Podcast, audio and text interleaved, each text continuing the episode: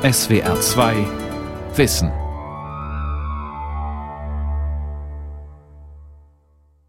Bedauerlicherweise ist es so, dass während alle möglichen neuen Medikamente für Erwachsene natürlich komplett durchgeprüft werden, dass wir bei der Versorgung mit Medikamenten bei Kindern immer noch erhebliche Defizite haben. Wenn man dann eine Studie durchführen möchte, dann muss für diese Kinder jemand entscheiden. Und das sind die Eltern. Und ich kann das nachvollziehen, dass sich Eltern damit schwer tun. Das ist nämlich etwas ganz anderes, wenn man selbst gefragt wird oder wenn man für sein Kind das festlegen muss. Bessere Medikamente für Kinder. Probleme klinischer Studien. Eine Sendung von Katja Schiemens. Der kleine Nils ist erst wenige Tage alt. Warm zugedeckt liegt das Frühgeborene in einem Brutkasten. Auf seiner winzigen Brust kleben kleine Sonden. Herz und Atmung werden überwacht. Per Infusion bekommt Nils ein Antibiotikum und Koffein verabreicht. Die kleinsten Kinder, die wir betreuen, sind Kinder unter 500 Gramm. Diese Patienten sind extremst empfindlich, haben ein unreifes Enzymsystem, um Medikamente zu verarbeiten. Und wenn diese Kinder in einen kritischen Zustand geraten sollten, bekommen sie Medikamente, die Herz- und Kreislauf stärkend sind wir müssen damit vorsichtig umgehen, die Patienten beobachten, nachdem ein Medikament verabreicht worden ist. Und sollte es einmal sein, dass sich Nebenwirkungen zeigen, unsere Konsequenzen daraus ziehen. Die Dauerüberwachung ist deshalb so wichtig, weil fast alle Medikamente für Frühchen aus dem Medikamentenschrank für Erwachsene stammen. Denn für Frühgeborene gibt es kaum getestete Kindermittel, sagt Professor Hubert Fahnenstich, Chefarzt des Lörracher Zentrums für Kinder- und Jugendmedizin. Je älter die Kinder sind, desto eher liegen zu den Medikamenten, die wir verwenden, Prüfungen vor. Je jünger, desto schwieriger wird's. Und da würde man sich häufiger wünschen, man hätte mehr kontrollierte Studien dann hätte man auch manche Diskussionen sozusagen im Arbeitsleben vermieden, ob man ein Medikament einsetzt oder nicht. Experten schätzen, dass jedes zweite bei Kindern verwendete Medikament ein Erwachsenenmedikament ist, also nicht an Minderjährigen getestet wurde. Professor Fred Zepp, Direktor des Mainzer Zentrums für Kinder- und Jugendmedizin, ist der Experte für Kindermedikamente bei der Deutschen Gesellschaft für Kinder- und Jugendmedizin. Der Anteil an Medikamenten, die für Kinder in bestimmten Altersgruppen nicht zugelassen oder nicht geprüft sind, ist unterschiedlich.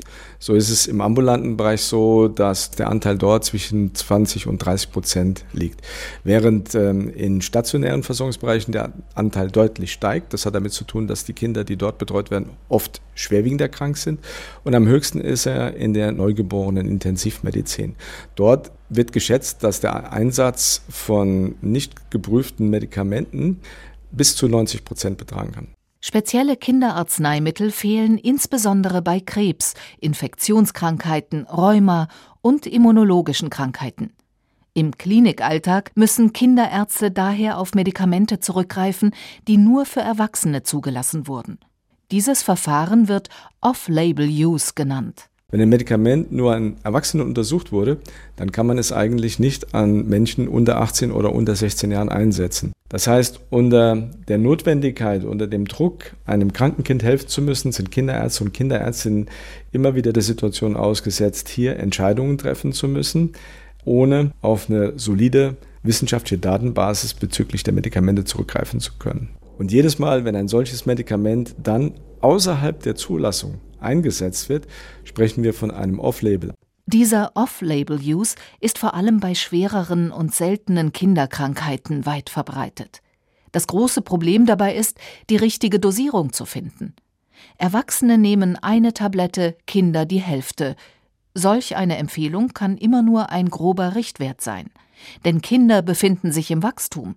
Die Dosis muss deshalb individuell ermittelt werden erklärt Dr. Katja Reinecker, Oberärztin in der Freiburger Kinderklinik. Dann nehmen wir uns halt die Dosisempfehlung der Erwachsenen, die ist meistens so für 70 Kilo etwa ausgerichtet. Dann rechnet man das runter auf das Gewicht des Kindes, reduziert das nochmal etwas, um mehr Sicherheit zu haben und schaut dann, wie das Kind darauf anspricht. Und die Dosis muss dann natürlich für jedes Kind einzeln ausgerechnet werden, entsprechend dem Gewicht des Kindes. Und wir sagen dann immer, das wichtigste Handwerkszeug eines Kinderarztes ist der Taschenrechner. Neben dem Gewicht spielt das Alter des Kindes eine große Rolle. Denn der kindliche Stoffwechsel verändert sich im Laufe der Zeit und damit die Verarbeitung von Medikamenten. Setzen Kinderärzte also Erwachsenenmittel ein, müssen sie fünf Entwicklungsstufen unterscheiden. Frühgeborene, Neugeborene, Säuglinge, Kinder und Jugendliche. Das Statement, Kinder sind keine kleinen Erwachsenen, so allgemein oder blatt das klingt, ist das Wichtigste, was man bedenken muss. Es ist nicht so einfach zu lösen, dass man die Dosis einfach auf das Gewicht runterrechnet, sondern man muss wissen, dass bestimmte Medikamente in bestimmten Lebensphasen schneller oder auch langsamer verstoffwechselt werden. Und was noch viel wichtiger ist, wir haben zu wenig Informationen über die Nebenwirkungsrisiken dieser Medikamente. Viele Kinder reagieren mit unerwünschten Begleiterscheinungen, mit Kopfschmerzen, Schwindelgefühlen bis hin zu schweren Komplikationen. Ein Beispiel aus der Geschichte der Medizin sind die Sulfonamide. Diese Gruppe von Antibiotika wurde früher bei Neugeborenen off-label eingesetzt, mit verheerenden Nebenwirkungen, erinnert sich der Lörracher Kinder- und Jugendmediziner Hubert Fahnenstich. Weil es dazu kommt, dass die Neugeborenen Gelbsucht zum Beispiel verstärkt wird und dadurch die Kinder in die Gefahr kommen, dass es zu einer Hirnschädigung kommen kann. Das wissen wir seit den 50er Jahren des letzten Jahrhunderts und folglich wird dieses Medikament nicht mehr bei entsprechendem Alter eingesetzt. Im Klinikalltag bleibt den Kinderärzten aber oft keine andere Wahl. Sie müssen ihre kleinen Patienten behandeln, vor allem wenn sie lebensgefährlich erkrankt sind. Eine Off-Label-Behandlung ist dann nicht nur eine Zitterpartie, die Kinderärzte bewegen sich auch in einer rechtlichen Grauzone. In heiklen Fällen müssen sie deshalb immer die Zustimmung der Eltern einholen. Ganz entscheidend ist für mich in so einer Situation auch immer der Einbezug der Eltern, die offene Darlegung, welche Probleme es mit einem Einsatz des bestimmten Medikaments geben könnte damit die Eltern mitentscheiden können, ob sie solche Risiken eingehen oder nicht. Sichere Medikamente für Kinder werden also dringend gebraucht. Doch viele Eltern scheuen sich, ihr Kind an einer Arzneimittelstudie teilnehmen zu lassen. Nach einer Umfrage aus dem Jahre 2015 können sich das nur 20 Prozent der befragten Eltern vorstellen. Das Studienzentrum für Herzerkrankungen in der Freiburger Kinderklinik. Studienassistentin Janina Kaufmann betreut heute den fünfjährigen Luis. Hallo Luis, na, bist du fit? Bist heute bereit? Kein Makoma vielleicht mehr. Freust dich schon? Ja. Das ist doch toll, oder? Ja. Luis hat einen schweren angeborenen Herzfehler. Viermal schon wurde er operiert. Täglich muss er das Blutverdünnungsmittel Makumar einnehmen. Jetzt soll Louis das Medikament Apixaban testen, denn mit diesem neuen Blutverdünner hat man bei Erwachsenen gute Erfahrungen gemacht, erklärt Studienärztin Katja Reinecker. Bei Erwachsenen wird das Apixaban hauptsächlich bei Vorhofflimmern eingesetzt. Da ist das Medikament sehr erfolgreich. Das äh, verhindert zuverlässig die Bildung von Blutgerinnseln. Und äh, man hat bei den Erwachsenen auch gesehen, dass es seltener zu Blutungskomplikationen kommt als unter dem Markomar, was man eben vorher immer genommen hat. Apixaban hat noch einen weiteren Vorteil. Weil das Mittel anders verstoffwechselt wird, müssen die Patienten nicht mehr täglich einen Gerinnungstest machen. Das lästige Fingerpieksen zur Blutkontrolle fällt also weg. Die Mutter von Louis hat deshalb nicht lange überlegt. Für sie war klar, dass ihr Sohn bei der Kinderstudie mitmachen soll. An der Studie nehmen wir eigentlich gern teil, weil bis jetzt jede Entscheidung, die hier getroffen wurde, eigentlich ihm gut getan hat und ihm geholfen hat, mehr oder weniger. Und er kommt auch gern immer hierher, hat auch keine Angst. Er wurde ja oft schon gepiekst oder in Zugang gelegt oder Blut abgenommen und alles. Und da macht er alles eigentlich auch gut mit. Vor Beginn der Studie werden die Eltern umfassend über den Ablauf und mögliche Risiken aufgeklärt.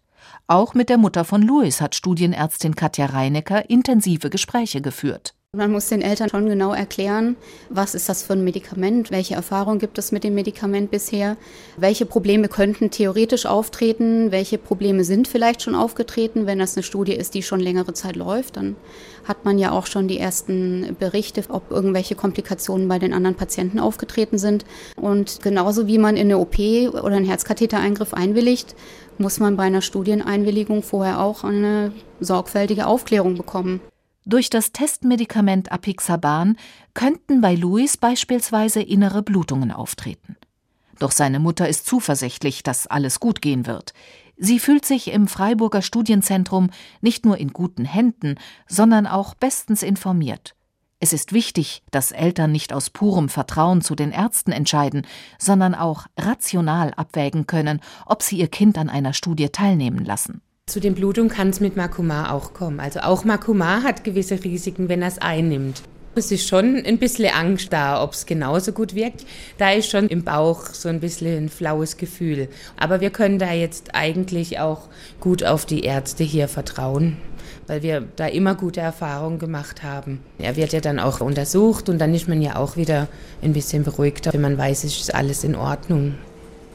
So, guck mal, da ist schon die Frau Dr. Reinecker. Hallo, grüß dich. Wird dich Na, untersuchen. Du darfst einmal auf die Liege hochklettern. Komm, ich helfe dir. Jetzt wird dem Fünfjährigen erst einmal ein Venenzugang gelegt. Denn für die Studie muss mehrfach Blut abgenommen werden. Um die Stelle etwas zu betäuben, bekommt Luis ein Spezialpflaster aufgeklebt. Kennst du das schon? Das ist ein Zauberpflaster.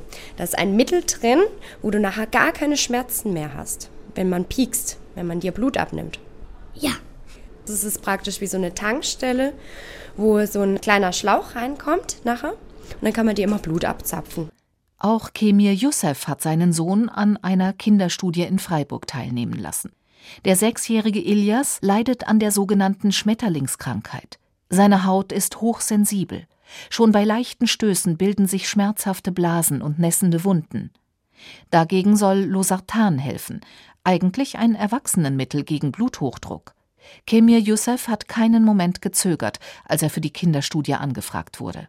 Wir haben äh, gerade vor drei Monaten angefangen mit der Studie für meinen Sohn, um zu probieren, vielleicht die Krankheit ein bisschen zu lindern, weil ich erlebe Nächte schlaflos mit meinem Sohn, er hat sehr viele Schmerzen. Er schreit, Papa, bitte helfen, aber ich kann auch nicht ihm helfen. Mit dieser Studie, ich mache mit auf Hoffnung, dass er ein bisschen stabiler wird, also nicht so verletzlich. Das ist mein Ziel.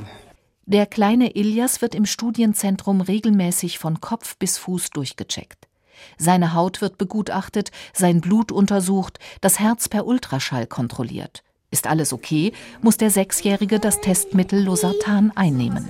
Jetzt entnehme ich eben mit dieser Spritze das Losartan, also das Medikament, weil die müssen es halt Milliliter genau dann nehmen. So, jetzt darfst du das gerade nehmen, deine Spritze. Das schaffst du. Das schaffst du. Super. Toll, jetzt ist leer. Man sieht es an seinem Gesicht leider, dass es halt einfach nicht schmeckt. Aber es hilft. Für die Kinderstudie muss die Familie aus Neu-Ulm regelmäßig ins Freiburger Studienzentrum fahren. Denn alle zwei Monate stehen bei dem Sechsjährigen umfangreiche Kontrollen an. Der Vater nimmt sich dann Urlaub. Zur Beruhigung kommen auch Mutter und Schwester mit. Ziehen sich die Untersuchungen hin, muss die ganze Familie über Nacht bleiben. Das ist sehr aufwendig, 300 Kilometer schon weit und dann im Hotel. Wenn ich habe mehrere Termine, dann bleibe ich halt zwei Tage. Und ich lasse alles liegen bei mir, Arbeit, meine Sachen zu erledigen zu Hause und dann muss ich halt hierher fahren. Anstrengend mit den Kindern. Während der Studie müssen die Eltern ein Tagebuch führen. Hier tragen sie alle Messwerte und Beobachtungen ein. Bei Fragen oder Auffälligkeiten können sie rund um die Uhr das Studienzentrum anrufen. Denn die Sicherheit der kleinen Patienten hat absoluten Vorrang. Wir kennen unsere Patienten über viele Jahre. Die Eltern können sich auf jeden Fall darauf verlassen, dass dieser Studienprüfplan kein Experiment an ihrem Kind ist und dass wir uns nicht an einer Studie beteiligen würden, wo wir ein Risiko für das Kind sehen. Und das Interesse des Kindes steht immer an erster Stelle. Und wenn wir sehen, das Medikament tut dem Kind nicht gut oder auch nur den Verdacht haben, dass das Medikament dem Kind nicht gut tut, dann würden wir dieses Kind aus der Studie rausziehen. Jahrzehntelang hat die Pharmabranche einen großen Bogen um solche Kinderstudien gemacht. Zu aufwendig und zu wenig lukrativ, so die Hauptargumente. Kinder leiden nämlich deutlich seltener an schweren Erkrankungen als Erwachsene. Entsprechend klein ist der Absatzmarkt. Um die Entwicklung von Medikamenten für die Kleinen voranzutreiben, hat die Europäische Union 2007 eine neue Regelung erlassen. Diese EU-Kinderverordnung schreibt vor, dass die Zulassungsunterlagen für ein neues Medikament auch ein pädiatrisches Prüfkonzept enthalten müssen, also den Plan für eine Kinderstudie. Ein wichtiger Meilenstein, meint der Mainzer Experte für Kindermedikamente Fred Zepp. Jedes Pharmaunternehmen ist aufgefordert, schon in der frühen Entwicklungsphase zu bedenken, zumindest zu bedenken, ob dieses neue Medikament sinnvoll auch bei Kindern eingesetzt werden kann, ob dort eine Notwendigkeit besteht. Damit es geschieht, müssen die Pharmaunternehmen einen pädiatrischen Prüfplan vorlegen. Was im Augenblick noch fehlt, ist, dass diese pädiatrischen Entwicklungspläne tatsächlich umgesetzt werden. Das heißt, dass die pharmazeutische Industrie sich daran macht, diese Prüfungen, die sie mal angekündigt hat, auch durchzuführen. Als Anreiz dafür erhalten die Hersteller Patentverlängerungen. Wird ein neuer Wirkstoff an Kindern getestet, wird das Patent um ein halbes Jahr verlängert. Wird ein alter Wirkstoff nachgetestet, wird das Mittel zehn Jahre lang geschützt. Doch bei der Umsetzung dieser EU-Verordnung gibt es zahlreiche Probleme. Viele Kinderstudien scheitern schon daran, dass es nicht genügend Probanden gibt, beklagt Hermann Kortland vom Verband der Arzneimittelhersteller. Nur 20 Prozent der Bevölkerung sind im Alter zwischen Neugeborenen und 18 äh, Jahren. Hinzu kommt, dass diese Bevölkerungsgruppe bis zu 18 Jahren nochmals unterteilt wird in fünf unterschiedliche Altersgruppen, nämlich Frühgeborene, Neugeborene, Säuglinge, Kinder und Jugendliche, sodass die potenziellen Kandidaten, Probanden für solche klinischen Studien immer kleiner werden. Also die Probandensuche ist ein großes Problem, was bei klinischen Prüfungen insbesondere für die pharmazeutischen Industrie besteht. Zudem gelten Kinderstudien als anspruchsvoll und aufwendig, denn sie sind an hohe Auflagen geknüpft und werden streng überwacht. Zum einen dürfen klinische Studien nur an kranken Kindern vorgenommen werden, damit die Kinder unmittelbar von den klinischen Prüfungen profitieren. Das ist anders als bei Erwachsenen. Da können auch gesunde Erwachsene an Erprobungsstudien teilnehmen. Bei Kindern geht das nicht. Hinzu kommt, dass eine Ethikkommission, die vor allen Dingen den Schutz der Kinder beobachtet und im Auge hat, eine solche Ethikkommission muss ein zustimmendes Votum für eine klinische Studie bei Kindern geben. Ansonsten können klinische Studien nicht durchgeführt werden. Zehn Jahre nach der EU-Kinderverordnung fällt die Bilanz ernüchternd aus. In diesem Zeitraum hat sich die Zahl der eingereichten Prüfpläne zwar deutlich erhöht, doch tatsächlich sind nur 260 neue Kinderarzneimittel auf den Markt gekommen. In etwa so viele wie in der Dekade zuvor. Für Professor Fred Sepp ist das ein enttäuschendes Ergebnis ist es so, dass wir uns von der Regulation mehr praktische Effekte erwartet hätten als das, was wir bisher erhalten haben von der Regulation, die was Gutes für Kinder tut, hätten wir ja wahrscheinlich erwartet, dass dann auch, sage ich mal, im Zeitverlauf über zehn Jahre die Zahl der zugelassenen Medikamente steigt. Dass es nur so wenige Neuzulassungen gab, hängt unter anderem mit der langen Dauer klinischer Studien zusammen. Von der Entdeckung eines neuen Wirkstoffs bis zur Marktzulassung vergehen mindestens zehn Jahre. Die Pharmaindustrie mahnt daher regelmäßig zu Geduld. Zudem sind Kinderstudien nicht immer ein lohnendes Geschäft. Wir wissen, dass die Neuentwicklung eines Arzneimittels einen erheblichen Erforschungsaufwand kostet, etwa 1 bis 1,3 Milliarden Euro. Und die spezifischen Untersuchungen, ob dieses Arzneimittel für Kinder angewendet werden kann, diese spezifischen Kinderstudien, die kosten etwa 20 Millionen Euro. Diese Kosten müssen wieder reinkommen. Doch der Absatzmarkt für ein Kindermedikament ist viel kleiner als der für Erwachsene. Dies führte in der Vergangenheit dazu, dass viele Pharmafirmen ihre Kinderstudien immer wieder zurückgestellt haben. Bislang ein erlaubtes Verfahren. Die Erwachsenenstudie hat Vorrang. Noch mehr Geduld ist bei der Neuzulassung von altbekannten und bereits an Erwachsenen geprüften Medikamenten gefordert. Sie soll die Pharmaindustrie freiwillig in Kinderstudien nachtesten. Als Belohnung dafür gibt es einen zehnjährigen Patentschutz. Bewährt sich der Wirkstoff bei Minderjährigen, kann er in kindgemäßen Säften oder Tabletten hergestellt werden. Wir haben den kleinen Patienten, bei dem ich noch nicht so rational erklären kann, warum die Tablette genommen werden muss. Und wenn die dann nicht wohlschmeckend ist, dann werden sich die Kinder weigern, das zu nehmen. Und insofern sind Applikationsformen wie Säfte, die möglicherweise einen Fruchtgeschmack haben, oder Mini-Tabletten anstatt großen Tabletten einfach wichtige Entwicklungen, um das Medikament dem Patienten wirklich verabreichen zu können. Was nützt ein Medikament, das selbst wenn es geprüft ist und ich weiß, dass es sicher ist, wenn ich es nicht in einer Form vorliegen habe, die es mir ermöglicht, es beim Kind, beim Patienten tatsächlich auch ankommen zu lassen. An solchen alten Wirkstoffen sind die Kinderärzte besonders interessiert. Denn im Klinikalltag setzen sie diese Medikamente regelmäßig off-label ein. Doch die Pharmahersteller halten diese Nachzulassungen für ein Verlustgeschäft. Grund dafür ist die mangelnde Kostenerstattung. Das Problem ist, dass die Bereitschaft der Krankenkassen nicht vorhanden ist, für diese guten, erfolgversprechenden Kinderarzneimittel die Erstattung zu übernehmen und diese Arzneimittel also zu bezahlen. Denn für Wirkstoffe, deren Patent bereits abgelaufen ist, haben die Krankenkassen Festbeträge eingeführt. Für ein Kindermedikament gibt es deshalb in der Regel nur den gleichen Erstattungsbeitrag wie für das Erwachsenenpräparat. Zudem gilt seit 2010 für Arzneimittel ein Preiserhöhungsverbot. Es gibt eine ganze Reihe von Beispielen, wo Arzneimittelhersteller die Erwachsenenform in Form von Tabletten oder Kapseln weiterentwickelt haben zu einem Saft. Und dieser Saft ist in der Herstellung wesentlich teurer und aufwendiger. Es muss auf völlig anderen Produktionsstraßen, sagen wir, erfolgen. Für diesen Kindersaft erhält der pharmazeutische Unternehmer den gleichen Preis wie für die Tabletten, für die Erwachsenen. Und das ist einfach innovationshinderlich, wenn solche Weiterentwicklungen von den Krankenkassen nicht honoriert werden. Seit 2007 kamen deshalb ganze drei Nachzulassungen als Kindermedikament auf den Markt. Nach zehn Jahren EU-Kinderverordnung ein ernüchterndes Ergebnis. Die Experten sind sich deshalb einig, dass dringend nachgebessert werden muss. Denkbar wäre aber auch ein anderer Weg nämlich dass die öffentliche Hand oder Krankenkassen Kinderstudien finanziell fördern. Wie können Kinder bessere Medikamente erhalten? Wie können Probleme mit den klinischen Studien verringert werden?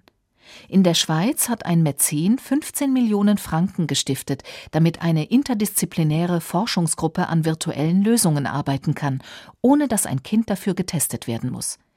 Stellvertretender Leiter des neuen Zentrums für pädiatrische Pharmakologie am Universitätsspital bei der Basel ist Professor Marc Pfister. Das vielleicht Einzigartige ist, dass wir Mathematiker haben, Statistiker, Pharmazeuten und auch Kliniker und dass diese verschiedenen Wissenschaftler zusammenarbeiten, dass wir integriert sind in einem Universitätsspital und ein eigenes Forschungszentrum haben. Das ist die einzige pädiatrische Pharmakologie in der Schweiz und weltweit gibt es eigentlich nicht viele solcher Abteilungen. Für ihre Forschung benötigen die Basler Spezialisten Computer. In einem Großraumbüro entwickeln sie die Programme für ihre Simulationsstudien. Diese berechnen, welche Wirkstoffdosis für welches Kindesalter am besten wäre. Dazu füttern die Experten das entsprechende Programm zunächst mit allen verfügbaren Daten zu einem Erwachsenenmedikament, erzählt Spitalpharmazeutin Verena Gotter. Die wichtigen Daten für uns, um unsere Computermodelle zu bauen, ist die Dosierung, die verabreicht wurde, wann wurde sie verabreicht und wann wurde die Konzentration im Blut gemessen. Und diese Messung setzen wir dann in Bezug zu zum Beispiel Körpergröße, Körpergewichte, Alter, Geschlecht. Und je genauer wir natürlich die Person auch beschreiben können, desto individualisierter können wir auch Therapieempfehlungen aussprechen. Die Basler Spezialisten haben ein solches Computermodell am Beispiel für Amoxicillin entwickelt. Dieses Antibiotikum ist bereits seit über 30 Jahren auf dem Markt, wurde aber noch nie an Neugeborenen klinisch getestet.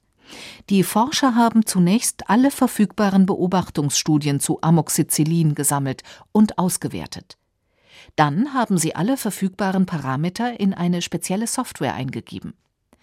Am Computer kann Oberärztin Julia Bilitzki nun simulieren, welche Dosierung für Neugeborene geeignet ist. Diese Patienten, die sind dann virtuell, die bekommen das nicht in der Wirklichkeit verabreicht, die bekommen das am Computer verabreicht und wir sagen vorher, wie das Wirkungsprofil von Amoxicillin sein wird. Dort können wir unlimitiert Dosierungen testen.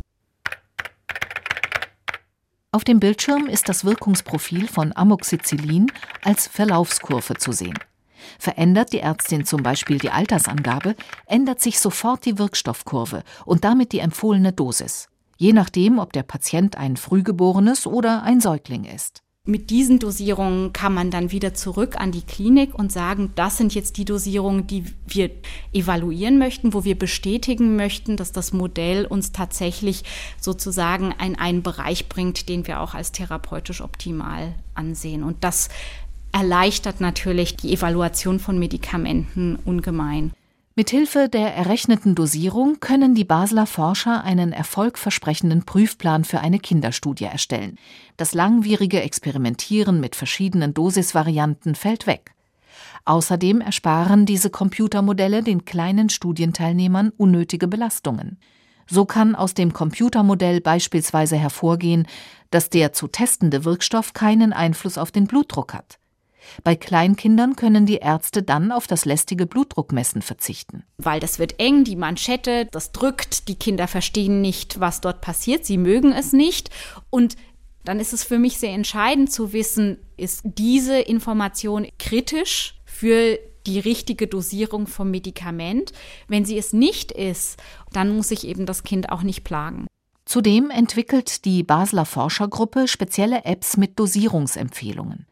Damit können Kinderärzte die optimale Dosierung eines erwachsenen Medikaments direkt auf ihrem Smartphone abrufen. Auch für chronische Krankheiten wie Schilddrüsenunterfunktion werden in Basel computergestützte Dosierungshilfen erarbeitet, erläutert der stellvertretende Leiter des Zentrums Mark Pfister. Es gibt Kinder, die produzieren nicht genügend Schilddrüsenhormone und die müssen ein Medikament kriegen, das das reguliert. Und wir wissen, dass es zum Teil Monate dauert, bis die Dosierung optimiert ist. Das ist relativ komplex und dauert viele Besuche beim Arzt. Und hier denken wir, dass ein Computermodell dem Arzt Vorschläge machen kann, wie er eine Medikation schneller optimieren kann, damit die Behandlung im richtigen Gleichgewicht ist. Und die Belastung für die Kinder so gering wie möglich gehalten wird. Solche computergestützten Hilfsmittel werden in der Kindermedizin künftig immer wichtiger werden. Alle Experten sind sich nämlich einig, bis ausreichend Medikamente für Kinder zur Verfügung stehen, werden noch Jahre, wenn nicht Jahrzehnte vergehen. Bis dahin müssen Kinderärzte ihre kleinen Patienten weiterhin off-label behandeln. Und insofern wird es in vielen Bereichen auch so bleiben, wie es heute ist. Wir werden mit alten Medikamenten arbeiten und immer wieder vor der Frage stehen, ob wir hier im Off-Label-Bereich ein Risiko eingehen. Deswegen ist es wichtig, dass man auch an so einer Studie teilnimmt, dass die neuen und guten Medikamente auch zugänglich sind für die Kinder, weil es einige Medikamente gibt, die ihnen helfen würden. Ich meine, die stehen ja noch am Anfang von ihrem Leben und da brauchen sie eigentlich die beste Versorgung, die sie bekommen können.